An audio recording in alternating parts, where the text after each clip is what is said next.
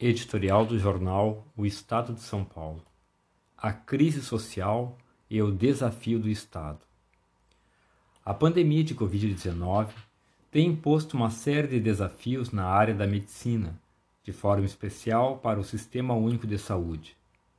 Mas não é apenas em relação à saúde que o novo coronavírus acrescenta demandas para o poder público, que na maioria das vezes tem dificuldades para atender satisfatoriamente a população, mesmo em circunstâncias normais. A crise econômica e social causada pela pandemia tem levado mais famílias a recorrer aos serviços públicos e o Estado tem de dar uma resposta à altura.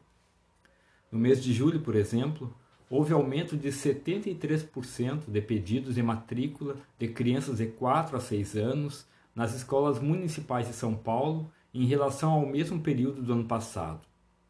Em 2019, 981 crianças pediram vaga em julho. Agora, 1,7 mil. Dos pedidos feitos nesse ano, 400 ainda não foram atendidos.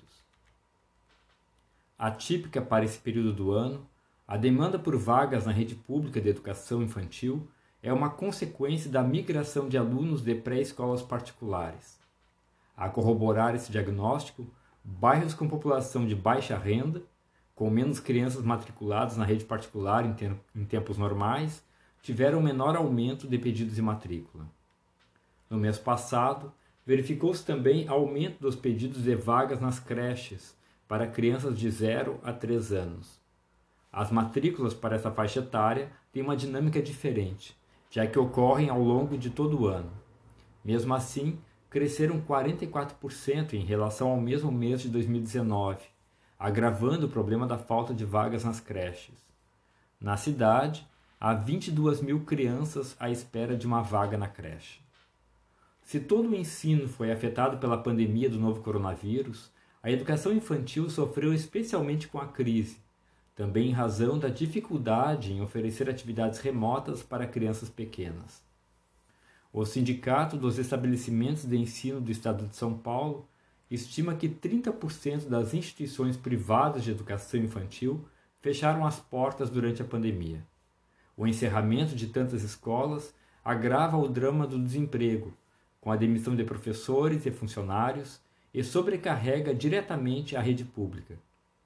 Segundo a legislação vigente, a partir dos quatro anos, todas as crianças devem estar matriculadas na escola.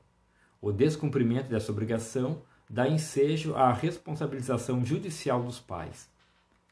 A rede estadual, que inclui os ensinos fundamental e médio, também sentiu o aumento da demanda de vagas em função da crise social e econômica causada pelo novo coronavírus.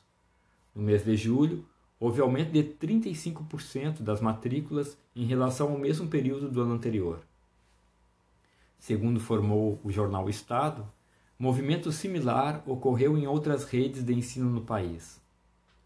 Não há apenas aspectos negativos na migração das crianças para a rede pública de ensino. É uma nova população para a escola pública, que traz outras experiências e pode contribuir para o desenvolvimento do projeto pedagógico, disse a educadora Ana Helena Alterfelder, presidente do conselho do SENPEC.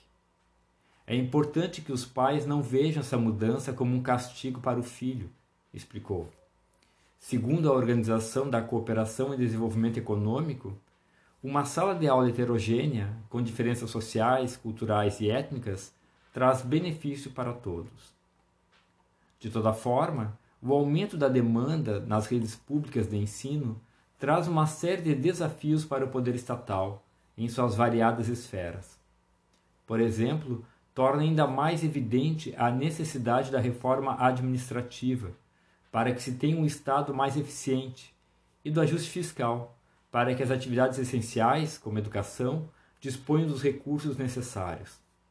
A pandemia do novo coronavírus traz urgência em relação aos assuntos de curto, médio e longo prazos.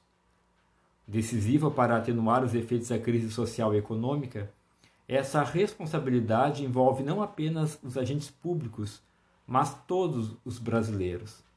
A necessidade de um Estado eficiente e inclusivo deve ser estímulo para o voto em candidatos competentes e honestos, bem como para o acompanhamento diligente dos que já foram eleitos. Editorial do jornal Folha de São Paulo. Em defesa do teto. O país parece próximo de reafirmar ou abandonar uma escolha crucial. Enquanto sua dívida dispara com as providências essenciais para mitigar o impacto da pandemia, o governo flerta com a ruptura do teto para os gastos públicos inscrito na Constituição. Ao minar a credibilidade da principal referência de controle das contas públicas, o presidente Jair Bolsonaro pensa menos no país e mais em sua reeleição, e até nisso de forma equivocada. Na última semana, apesar das juras de fidelidade ao ministro Paulo Guedes da Economia, deu voz à ala dita desenvolvimentista do governo, apontando a necessidade de investimentos. Apelou até ao patriotismo dos mercados, sempre o último recurso dos gastadores.